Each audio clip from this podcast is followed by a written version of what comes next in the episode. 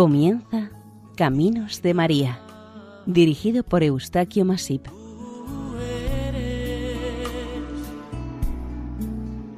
Entre todas las mujeres. Sean bienvenidos a Caminos de María, un programa realizado por el equipo de Radio María en Castellón, Nuestra Señora del Lledó. Seguidamente les invitamos a escuchar el capítulo dedicado a la advocación de Nuestra Señora del Sargar, patrona de Herbés, Castellón.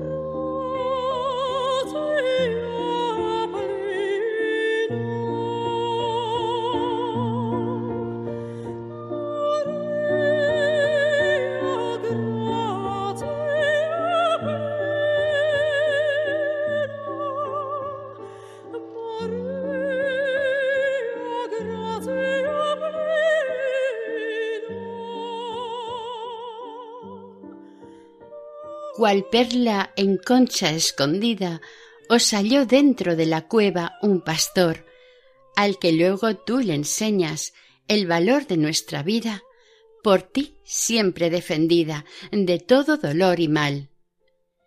En vos nuestro amor confía, Santa Virgen del Sargar. De los gozos a Santa María del Sargar, patrona de Herbés, Castellón. En la comarca situada más al norte de la comunidad valenciana, el Sports de Morella, en el mismo límite con la vecina comunidad de Aragón, se encuentra Herbés o Herbers, una pequeña localidad de apenas cincuenta habitantes, situada a más de setecientos metros de altura sobre el nivel del mar. Esta localidad es una de las tantas que están situadas más al norte de la provincia de Castellón y que, para llegar hasta ellas, hay que hacerlo a través de sinuosas, estrechas y empinadas carreteras entre montañas, valles y quebradas. Téngase en cuenta que estas poblaciones están ubicadas en uno de los territorios más montañosos e inhóspitos de toda la península. El Maestrazgo y el Sporch forman parte de un mismo macizo montañoso que pertenece a la cordillera ibérica o sistema ibérico. Sin embargo, es necesario dar a saber que algunos de los términos municipales de estas localidades del Bajo Maestrazgo llegan hasta la orilla del mar Mediterráneo. Por la localidad de Herbés pasa el meridiano cero y está situada a media altura de un collado de montaña, extendiéndose por la ladera del monte correspondiente. Desde las altas cumbres de la localidad, que superan los más de mil metros de altitud, como la Mola, la Tosa o Solana de Arnau, se divisa una amplia panorámica de toda la comarca, destacando su extenso y ondulado bosque siguiendo montes y colinas. El tamaño de este pueblo, cuando se descubre encaramado a una ladera al llegar a sus cercanías y ver su tamaño, no corresponde en absoluto con el número de moradores que en él viven durante el año. Sí conviene conocer que cuando empezó el siglo XX llegó a tener más de setecientos habitantes, y comparándolo con la actualidad con su alrededor de cincuenta pobladores, se percibe un excesivo y sorprendente desajuste. Como casi siempre ocurre, al llegar a una localidad, lo primero que se ve es la iglesia y su campanario. En este caso, Además de la iglesia dedicada a San Bartolomé del siglo XVII, otro gran edificio la sobrepasa, el Palacio Gótico de la Baronía de Herbés. Herbés o Herbers queda relativamente lejos del mar. Y una de las preguntas que se hace el viajero al verlo anunciado en los carteles orientativos de la carretera es el porqué de este nombre. Según una tradición oral, eh, se debe esto a que sus habitantes recogían en sus tierras y en los términos vecinos las abundantes hierbas que de forma natural se producían en estos parajes. Todo ello gracias a las frecuentes lluvias y nevadas que se sucedían en esta zona. En tiempos pasados, los herberos o herbenses, con las hierbas que recogían en los prados, las comercializaban para alimentar a los animales domésticos. Puede decirse de Herbés que entra en la historia oficial en el siglo XIII, tras su conquista para la corona aragonesa por el noble y lugarteniente del rey Jaime I, don Blasco de Alagón. Probablemente, según algunos historiadores, los primeros que se asentaron en esta localidad fueron los beribraces, una tribu de íberos y lercabones violentos que dominaban la zona de Morella. Estos fueron conquistados por los romanos con mucha dificultad. Durante este poderoso imperio, el poblado existente en Herbés se supone era conocido como Etosca o Etobesca, y como anécdota, estos mismos historiadores sitúan el asesinato del guerrero y político romano Sertorio cerca de esta localidad. En cuanto a la ocupación de estas tierras por los bereberes en el siglo VIII, decir que ante el asedio y conquista de los cristianos procedentes del norte peninsular, del sur de los Pirineos, los sarracenos, escaparon en su mayor parte hacia las tierras del sur o a la costa, cerca del mar, con el fin de conservar, defender y proteger no solamente su libertad y propiedades particulares, sino también su religión y costumbres. El caballero aragonés don Blasco de Alagón, después de la ocupación de estas tierras, eligió y ordenó para que se realizase su repoblamiento a su fiel servidor Joan Garcés, un personaje belicoso del que consta documentación como el primer señor de Herbés, título nobiliario otorgado por el rey Jaime I. En la parte alta del pueblo, destacando por su tamaño, se conservan en bastante buen estado el castillo de la baronía de Herbés citado anteriormente. Es un edificio del siglo XIV, rectangular, de estilo gótico y muy austero. Este castillo, a través de la historia, ha pertenecido a las notables familias de los Ramdeviu, Centelles, Cubells y Valls. Los habitantes de Herbés tradicionalmente desarrollaron su vida basándose en la agricultura y la ganadería, pero en tiempos pasados también supieron aprovechar la riqueza forestal de sus montes. Los paisajes que rodean este pueblecito del Sporch son muy variados, oscilando desde los valles hondos y sombríos con riachuelos de irregular caudal las laderas de los montes trabajadas en bancales o terrazas para dedicarlas a tierra de cultivo o las grandes extensiones de bosque mediterráneo de pinos, encinas y robles.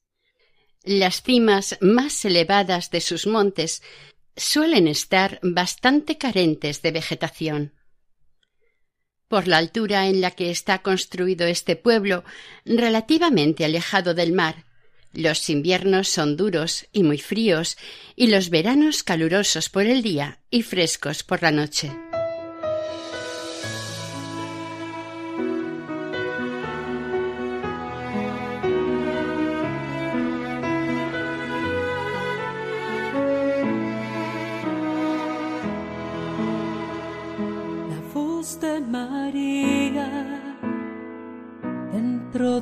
Alma mía Es como un bálsamo, unge mis heridas y sana mi vida. La voz de María, dulce melodía, acerca mi corazón cada vez más al corazón de Jesús. Las manos de María el alma mía, santa bendición y su protección para la vida. Saliendo del pueblo, a unos cuatro kilómetros al sureste de Herbés, en una ladera del monte y paraje de la Tramulla, y a unos 900 metros sobre el nivel del mar, se halla un sencillo y pequeño santuario, dedicado a una desconocida para los forasteros advocación mariana, pero no para entre las gentes de las localidades cercanas. Según la tradición, como es evidente, sí es muy conocida y venerada entre quienes viven o vivieron en esta pequeña localidad. Se trata de la Mare de Deu del Sargar, traducido en castellano como Madre de Dios del Sargal. La tradición y la leyenda nos cuentan de un acontecimiento muy especial, ocurrido a finales del siglo XIII o principios del siglo XIV, a la orilla y hondonada de un barranco conocido como del Sargar. Históricamente, estos sucesos ocurrieron muy poco antes de que se entregara a los habitantes del lugar la Carta Puebla. Este importante documento para Herbés y para sus habitantes, lo recibieron de la propia mano de Blasco de Alagón, en nombre del rey Jaime I. En primer lugar, convendría aclarar el significado de la palabra sargar o sargal. En este paraje, del término del pueblo de Herbés, a la orilla de uno de los riachuelos existentes y discurriendo encajonado entre rocas, abundaban los matorrales formados por sargas. La sarga es un arbusto que puede superar el metro y medio de altura, de flores verdosas, que nace y se reproduce cerca de lugares con abundante agua clara. La sarga es una planta muy parecida al conocido mimbre. Por esto, al igual que este último, las largas varas de la sarga sirven también para hacer manualmente cestas, canastos y diversos objetos de uso decorativo o agrario. La sarga tiene la misma utilidad que el mimbre. Cuando muchas matas o arbustos de sarga se reproducen en un lugar húmedo determinado, a esta formación se la llama sargar o sargal según sea la lengua en que se hable. De hecho, el sargar se convierte en un rico microsistema, muy visitado por toda clase de animales salvajes que sean propios del lugar, sobre todo en verano. Es en esta época del año cuando éstos acuden al sargar con mayor frecuencia. Unos acuden atraídos por varios motivos, por la sombra, su humedad y la cantidad de otros animales menores que conviven a su alrededor. Otros, más grandes, acuden a comerse los animalitos que les sirven de alimento. Es por este lugar el porqué del nombre de esta advocación mariana.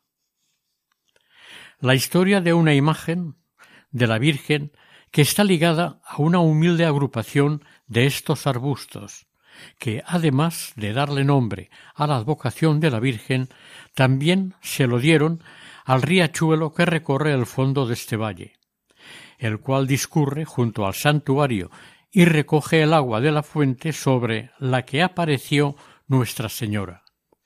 Saliendo de Herbés, por un camino estrecho pero asfaltado, se llega a una esplanada, situada junto a un riachuelo cubierto de diversa vegetación, en especial sargas. El paraje es, en verano, encantador y refrescante, por una frondosa arboleda que cubre de sombras el suelo, protegiendo del sol a los visitantes que acuden a contemplar el paisaje del santuario y a la Virgen del Sargar. La historia de esta advocación mariana se inició con un milagroso acontecimiento, hace más de setecientos años. Como en otros muchos casos, la historia y la leyenda se dan la mano, pero también en esta ocasión se desconoce dónde empieza una y dónde acaba la otra. Tradicionalmente se han contado estos hechos de una manera bastante uniforme y coherente. En líneas generales, el relato se nos cuenta así.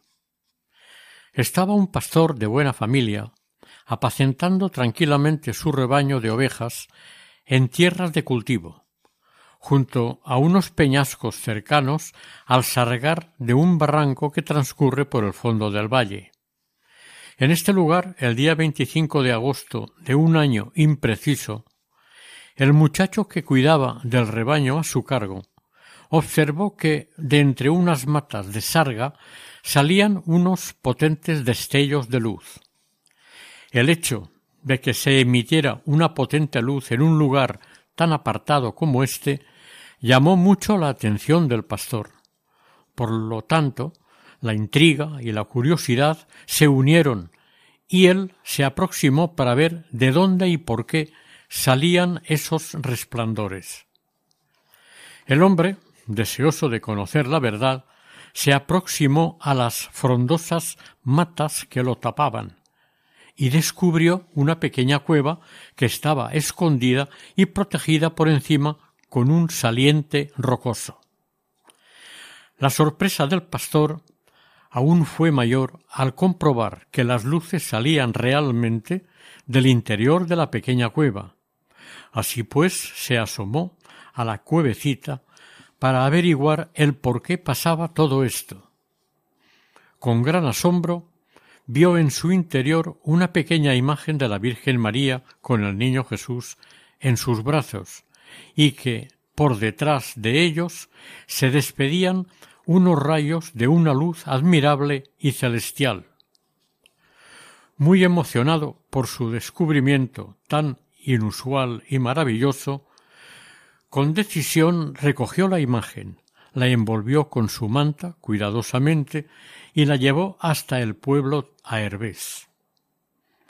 Probablemente se la entregó directamente al cura del pueblo en ese momento, y éste, viendo una imagen tan hermosa de la Virgen María, rápidamente la pondría en la iglesia como lugar más apropiado y seguro. A la mañana siguiente, al levantarse, se acercaron varias personas a la iglesia para ver cómo habría pasado la noche la imagen de la Virgen encontrada. Todos quedaron totalmente desconcertados y alarmados cuando comprobaron que la imagen no estaba en el lugar que la habían puesto la noche anterior. Se pusieron a buscarla durante un largo rato, y al no encontrarla, alguien sugirió acercarse al mismo lugar junto a las matas de sarga donde la encontró el pastor. Efectivamente, un grupo de personas, encabezadas por el cura, se dirigieron al sargar, y al llegar junto a él, la imagen de la Virgen estaba allí en la pequeña cueva, en medio de un ambiente de tranquilidad, la imagen de la Virgen y el niño quedaba recogida y protegida en su interior.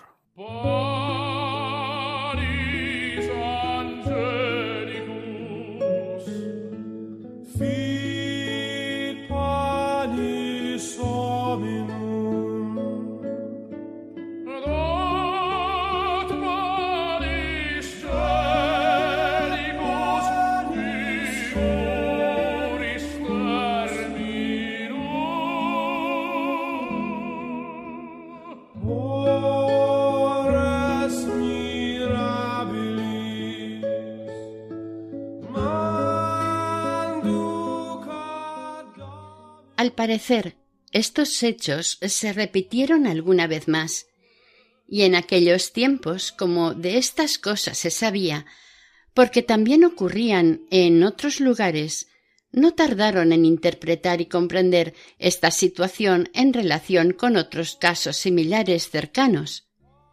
Desde luego, los herbesanos eran conocedores de otras apariciones marianas en los alrededores, en las que estos hechos habían ocurrido de manera muy parecida.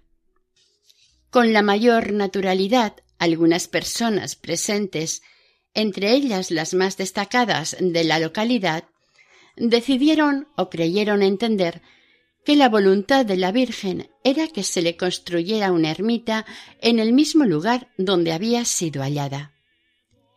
El resto de la leyenda ya es más imaginable por cuanto no era ni más ni menos que una relación de varios sucesos en otros casos y lugares, con otras imágenes marianas encontradas o halladas. Los elementos y personajes que intervienen o participan en estas situaciones eran muy comunes o similares. Un pastor o pastores, un niño o niña, unas luces deslumbrantes, a veces unas voces, un árbol, un matorral, una cueva, una fuente, etc. Enterada la autoridad religiosa de todos estos acontecimientos por el propio cura del pueblo, el señor obispo de Tortosa, en John Fabra, concedió en 1358 la necesaria autorización para la construcción de una ermita dedicada a esta imagen de la Virgen María y el Niño Jesús, hallada junto a un sargar.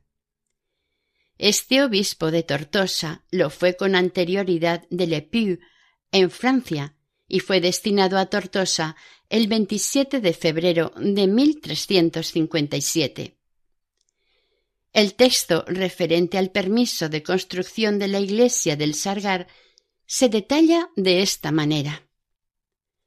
Juan, por la misericordia divina, obispo de Tortosa, a nuestros amados en Cristo, los jurados y otros honrados varones del lugar de Herbés de abajo de nuestra diócesis, salud en el Señor y continuo bien vivir y finalmente buen morir.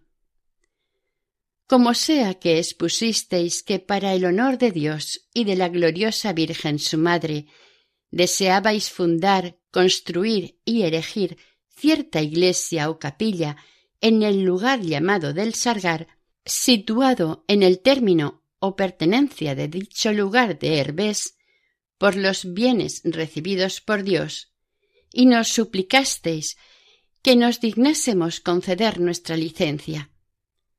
A tenor de las presentes, os concedemos la licencia con mandato que, una vez construida dicha capilla, tengáis a bien dotarla con los ornamentos necesarios para que el rector de la iglesia de dicho lugar puedan atenderse dignamente los divinos oficios, como mejor parezca pueda servir. En testimonio de las mismas mandamos expedir las presentes letras y sellarlas con el peso de nuestro anillo. Dado en el lugar de Herbés, el día undécimo del mes de julio del año del Señor milésimo trecentísimo quincuagésimo octavo. Este valioso documento episcopal atestigua la antigüedad de esta advocación de la Virgen del Sargar, gracias a la autorización o permiso para la construcción de la iglesia de Nuestra Señora del Sargar.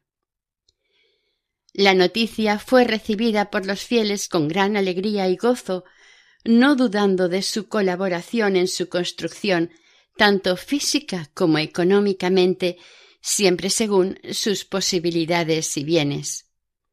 El pueblo de Herbés se volcó con la construcción de la casa que iba a ser la de su santísima patrona, pero además también de su mantenimiento y conservación. El obispo Joan Fabra, el 10 de enero del año 1362, de la diócesis de Tortosa pasó al obispado de Carcassonne, en Francia. Con exactitud no se puede saber ni demostrar muchos de los datos e informaciones de todos estos hechos narrados anteriormente. Tampoco se conocen las fechas con exactitud porque no se han hallado documentos para confirmarlas. Por suerte, el sacerdote, don Juan Pallarés Adell, pudo salvar del terrible y destructivo saqueo que se hizo en 1936 al menos dos importantes documentos firmados ambos por el obispo de Tortosa.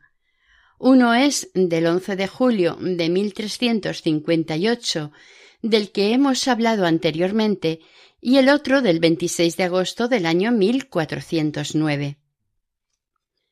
Por este otro documento, firmado por el obispo de Tortosa, don Francisco Clemente Pérez Capera, procedente de Mallorca, tomó posesión de la sede tortosina el 20 de junio de 1407, aunque tres años más tarde fue trasladado a la sede de Barcelona, tomando posesión de esta diócesis el 31 de mayo de 1410.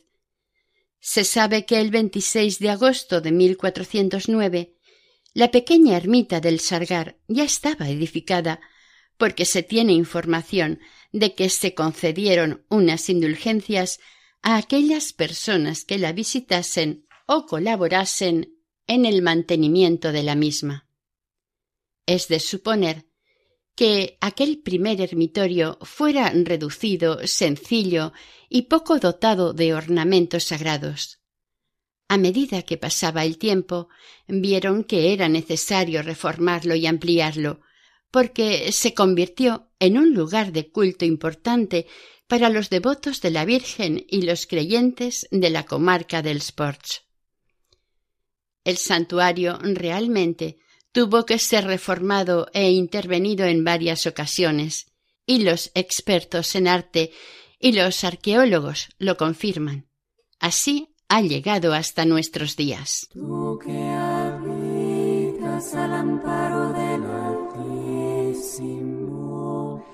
que vives a la sombra del omnipotente. Di al Señor, refugio mío, alcázar mío, Dios mío, confío en ti. Él te librará de la red del cazador, de la peste funesta. Te cubrirá con sus plumas, bajo sus alas te refugiarás, su brazo es escudo y armadura. No temerás el espanto nocturno, ni la flecha que vuela de día. Les recordamos que dentro del programa Caminos de María, les estamos ofreciendo el capítulo dedicado a Nuestra Señora del Sargar, patrona de Herbés, Castellón. Entre el siglo XVI y XVIII, como la fama del santuario y la devoción a la Virgen del Sargar iba en progresivo aumento, las autoridades de Herbés y sus habitantes realizaron varias obras de remodelación y mejora desde el punto de vista arquitectónico y aprovecharon para la ampliación y mejora de su entorno. Ya se había aceptado previamente por parte de la autoridad eclesiástica la denominación de Mare de Deu del Sargar, Madre de Dios del Sargal. Al fin y al cabo, desde el principio, se la conoció con este nombre, que a sus devotos fieles le resultaba muy familiar y muy querido. Para estas obras se recurrió al Jornal de Vila, por el que obligatoriamente todos los vecinos del pueblo, por turnos de trabajo, se relevaban en las obras para la realización de éstas, sin cobrar nada. El conjunto del santuario de Nuestra Señora del Sargar está constituido por varias edificaciones y dependencias. Casi todas están construidas en mampostería a la vista. Estas edificaciones están dispuestas alrededor de un patio que, en el centro, tiene una fuente. De estos edificios, el más importante, desde luego, para los devotos y fieles es la iglesia. Luego está la casa del ermitaño y finalmente la casa o sala capitular. Existe una pequeña sacristía, unos corrales y el campanario, que queda reducido a una espadaña. En cuanto a lo que es la iglesia, es una construcción de base rectangular, austera y sin destacable arquitectura. A pesar de esto, destaca sobre el resto de edificios. Hay que decir también que, según los investigadores que se han ocupado de este santuario, se han encontrado indicios de algún tipo de construcción en alguno de los muros, por lo que, en un principio, les parece que pudo estar fortificada para protegerla de posibles ataques, expolios y también del intenso frío del invierno. Está edificada en forma de L. Al suroeste del patio citado, con la cabeza del templo a oriente y los pies del mismo al este. El acceso a su interior se hace a través de una puerta bajo arco de medio punto, formado por dovelas en la parte recayente a la izquierda del patio central. Es decir, no está su entrada en la fachada de la iglesia, sino en la parte del edificio en ángulo recto a la nave central y de cara a poniente. La fachada, a los pies de la nave del templo, es muy simple, únicamente tiene una pequeña ventana a media altura, para que entre la luz natural del exterior e iluminar el coro de la iglesia situado bajo esta ventana.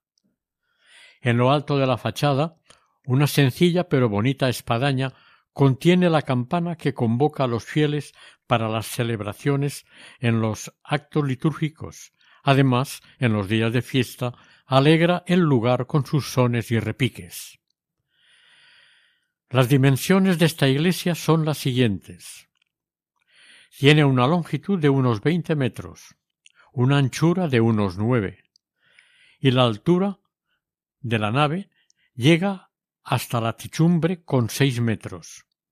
El acceso a su interior impacta mucho al visitante, porque ante sus ojos contempla la nave del templo, completamente decorada con muchas pinturas murales, tanto en sus muros como en la bóveda.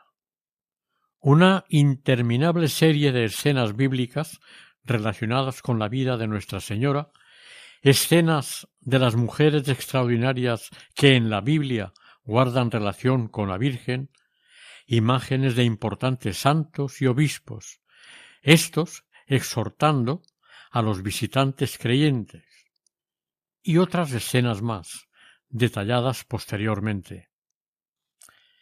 No queda casi espacio para pintar más imágenes. Puede decirse que este conjunto de pinturas es una magnífica obra, cuyo autor fue el pintor morellano Joan Francesc Cruella. Estas imágenes murales fueron pintadas a partir del año 1830. La iglesia se divide en tres unidades el presbiterio, el centro y el coro alto. En el techo, una de las bellísimas pinturas de Cruella nos presenta la Asunción de Nuestra Señora. Sobre las cornisas aparecen las imágenes de mujeres simbolizando a la Virgen María. María, la hermana de Moisés, Rebeca, Jael, Ruth, Raquel, Débora, Abigail y Judith. En los muros laterales del presbiterio, en una parte se ve la tradicional aparición de la Virgen al humilde pastor junto al sargal. En la otra parte, junto a la puerta de la sacristía, una solemne procesión de los fieles desde el lugar del hallazgo de la imagen hasta la iglesia parroquial de Herbés. En el retablo del altar mayor se contemplan en dos escenas el misterio de la Anunciación y el de la visita de la Virgen a su prima Santa Isabel. En el tramo central, en la bóveda, puede verse a los cuatro evangelistas y en la cornisa izquierda, mirando al altar mayor, se ven a San Agustín y San Gregorio, el Magno. A la derecha, San Buenaventura y San Isidoro. El último tramo, frente a la puerta lateral, el único altar que hay está dedicado a los Reyes Magos y, sobre estos, un cuadro con una imagen del apóstol San Bartolomé, santo patrono de Herbes. En las bóvedas se acumula prácticamente el Antiguo Testamento, el sacrificio de Abraham, el sueño de Jacob, Gedeón, Noé, Josué e Isaías. En la parte baja del coro del templo, a los pies del mismo, existe una amplia exposición de exvotos ofrecidos a la Virgen, unos como agradecimiento y otros como peticiones de los fieles devotos. Es una pequeña muestra de que durante años han peregrinado hasta este santo lugar a venerar a su querida Madre Celestial. Fotos, escritos, muñecas, miembros de cera, dibujos y ropa son algunas de las piezas que pueden verse expuestas todas con el máximo respeto y esperanza. A causa de las naturales humedades y de la caída de la pintura por el mismo motivo, estas pinturas han sido restauradas en dos ocasiones. Una a principios del siglo XX y otra en el año 1977. Esta iglesia está cubierta por tejado de tejas a dos vertientes, destacando un alero voladizo de destacada anchura.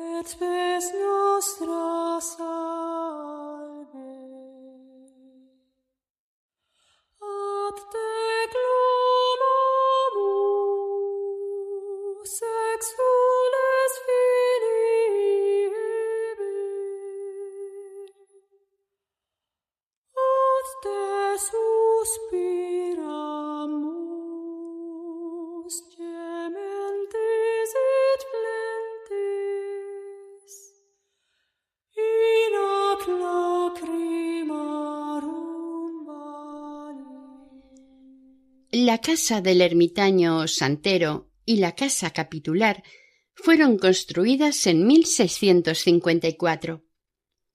La casa del ermitaño está al este y se comunica con la iglesia a través de la sacristía. Tiene la entrada desde el patio central por una puerta de medio punto.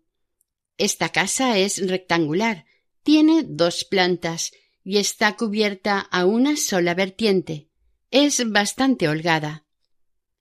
Una curiosidad típica del ermitaño de este lugar era que pasaba por las masías del término municipal acompañado de una pequeña capilla con la imagen de la Virgen del Sargar en su altarcito.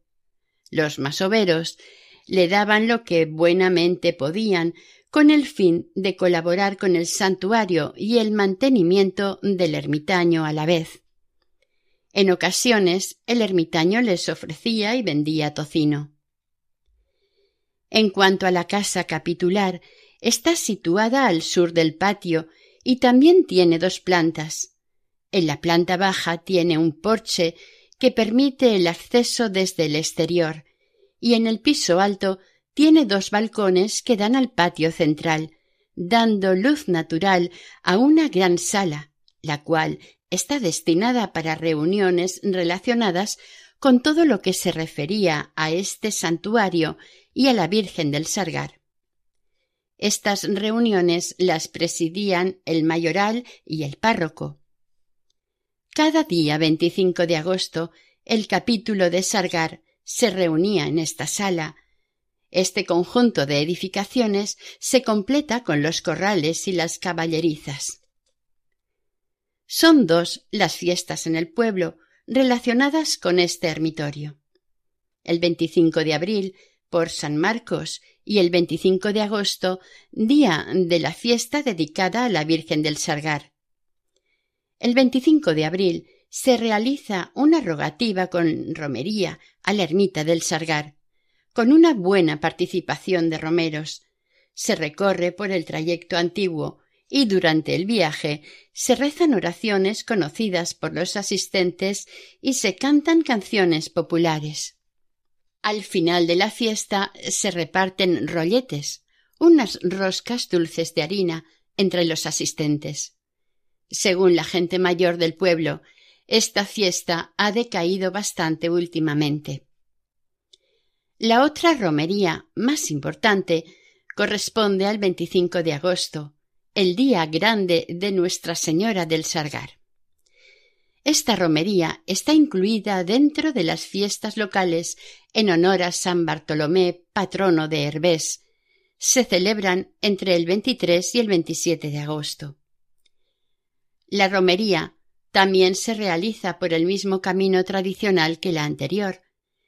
Se inicia esta desde la parroquia de San Bartolomé, al final de la comitiva de los fieles y precediendo a las autoridades, llevan la cruz alzada parroquial. A esta les siguen el párroco y las autoridades locales. Salen del templo en dirección al santuario y durante el camino se rezan diversas oraciones, entre ellas el Santo Rosario, las letanías a la Virgen y se cantan canciones alusivas a ella o de carácter popular. A mitad de camino se hace un pequeño descanso en una capillita y crucero aquí llamado Pigronet. Entonces es cuando la crucecita de sarga que figura sobre este crucero desde el año anterior se cambia por otra nueva también de sarga. A continuación sigue la romería hasta la ermita. Una vez llegada la romería al santuario, antiguamente se rezaba el Santo Rosario y a continuación se celebraba la Santa Misa con asistencia de todas las autoridades presentes y de los numerosos fieles romeros. En el exterior del santuario, el mismo día de la romería, en unas casetas preparadas por los mismos comerciantes, se ofrecía a los romeros una variedad de productos para la venta, tanto comestibles como de entretenimiento, que sobre todo los niños eran sus principales clientes. A mediodía llegaba la hora de comer, y en los alrededores de la ermita se organizaban los grupos o familias compartiendo la comida y la bebida que tenían entre ellos. Algunas familias este día llevaban para comer la olla de recapte amuntopí, una comida típica del lugar similar a la olla común de otros lugares. Tras un pequeño descanso a media tarde, se reanudaba la romería en su vuelta al pueblo, con descanso en el Pigronet citado anteriormente. Tanto a la ida como a la vuelta los rezos u oraciones eran muy frecuentes. A veces suelen acudir a esta romería personas que la ida y la vuelta la recorren descalzas, como promesa o petición a Nuestra Señora de algo importante para su vida o familia. Yo soy la luz del mundo, no hay junto a mí tendrá la luz de la vida por la palabra que les di. Yo soy el camino firme, yo soy la vida y la verdad. Por mí llegarán al Padre y el Santo Espíritu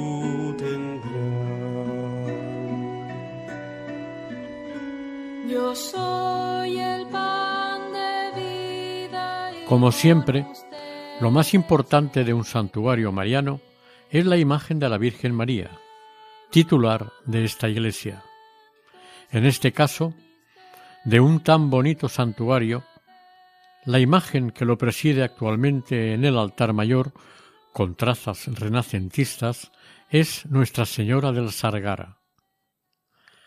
Como lamentablemente suele ocurrir en tantas ocasiones, hay que decir que la imagen tradicional de la Virgen de este santuario, de origen medieval, fue quemada durante la Guerra Civil del 36, por lo que la valiosa y venerada imagen que los habitantes de Herbés veneraron durante siglos atrás, fue destruida por la ignorancia, el desconocimiento de valores, la violencia, la injusticia y el irracional odio.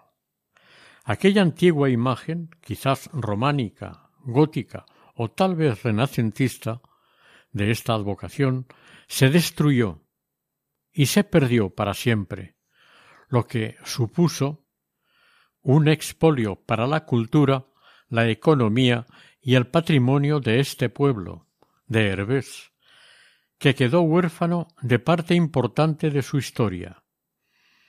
Pero no así de su fe, porque las gentes de Herbés siguieron venerando y queriendo a su estimada Virgen del Sargar, la bella y milagrosa imagen de la Virgen María de larga historia y devoción para el pueblo.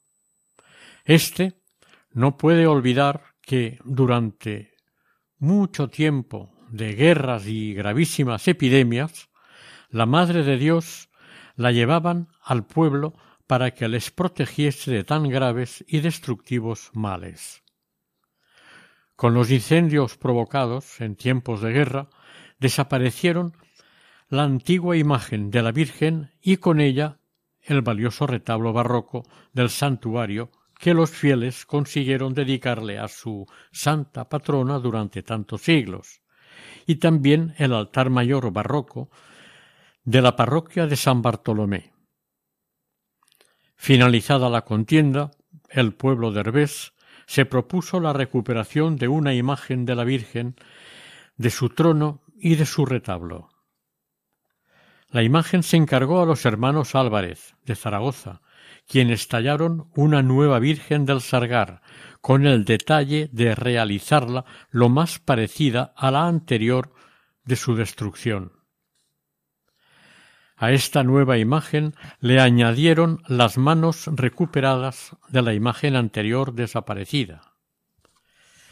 El cómo se consiguieron estas manos se debe a dos religiosas de la Consolación oriundas de Herbés, que durante la guerra se refugiaron en el pueblo, y entre los destrozos de la iglesia y sus enseres encontraron la imagen quemada de la que solamente quedaban las manos. El resto era ceniza. Las dos hermanas recogieron piadosamente los bracitos de la imagen de la Virgen y las cenizas del resto del cuerpo quemado.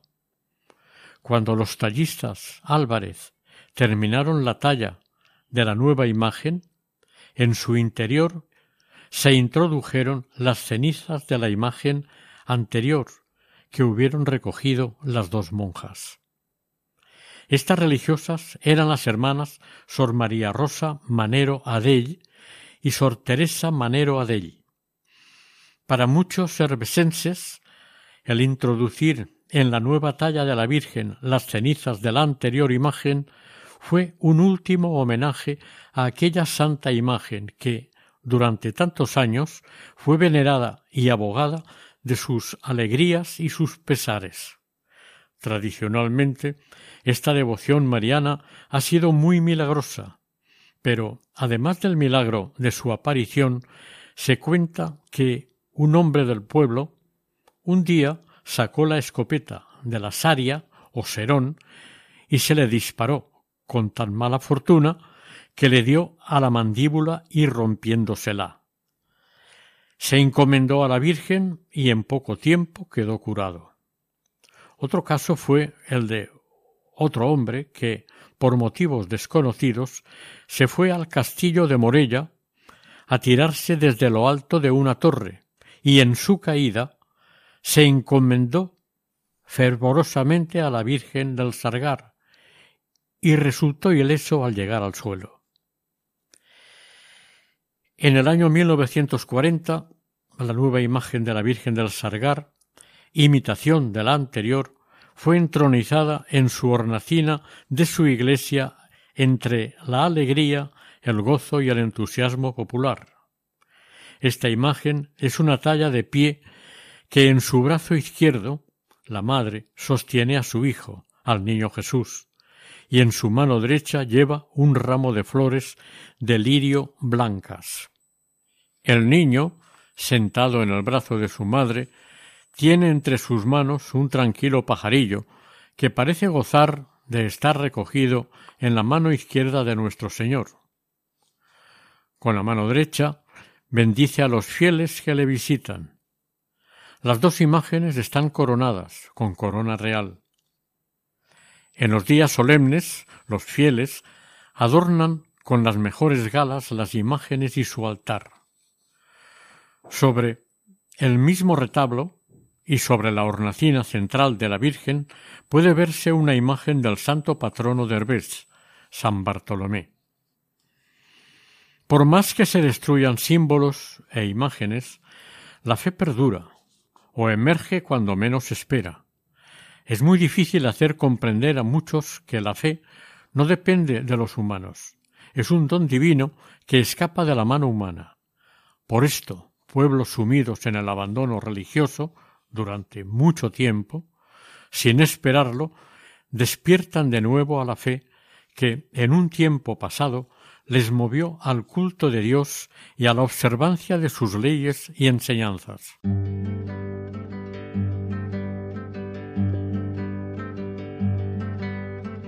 Ten calma contigo mismo y mira dónde vas. Espera un minuto, piensa bien lo que harás. En medio de tormentas duro el navegar. Oración. Santísima Virgen María, Madre nuestra, tú que vigilas y cuidas a tus hijos, permítenos pedirte que lo sigas haciendo, quizás con mayor intensidad, porque cada vez nos encontramos más débiles y desprotegidos en este bosque de ira y violencia a la que no sabemos responder con serenidad ni caridad. Intercede, Señora, ante la Santísima Trinidad, para que nos conceda suficiente paz y amor, a fin de saber y poder responder santamente a estas situaciones. Así sea.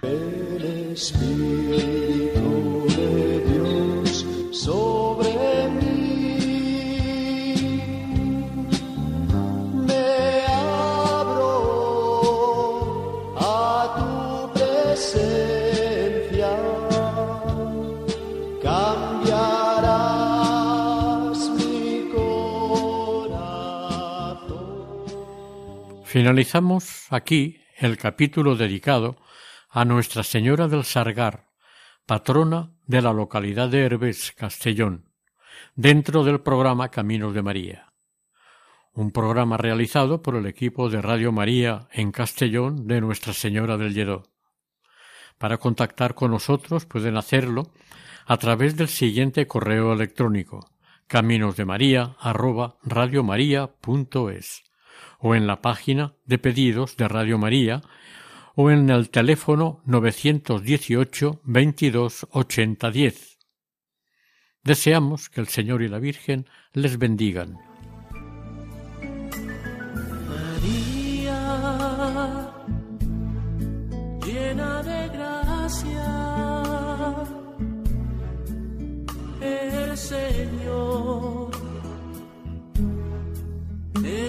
Contigo. Han escuchado en Radio María Caminos de María, dirigido por Eustaquio Masip.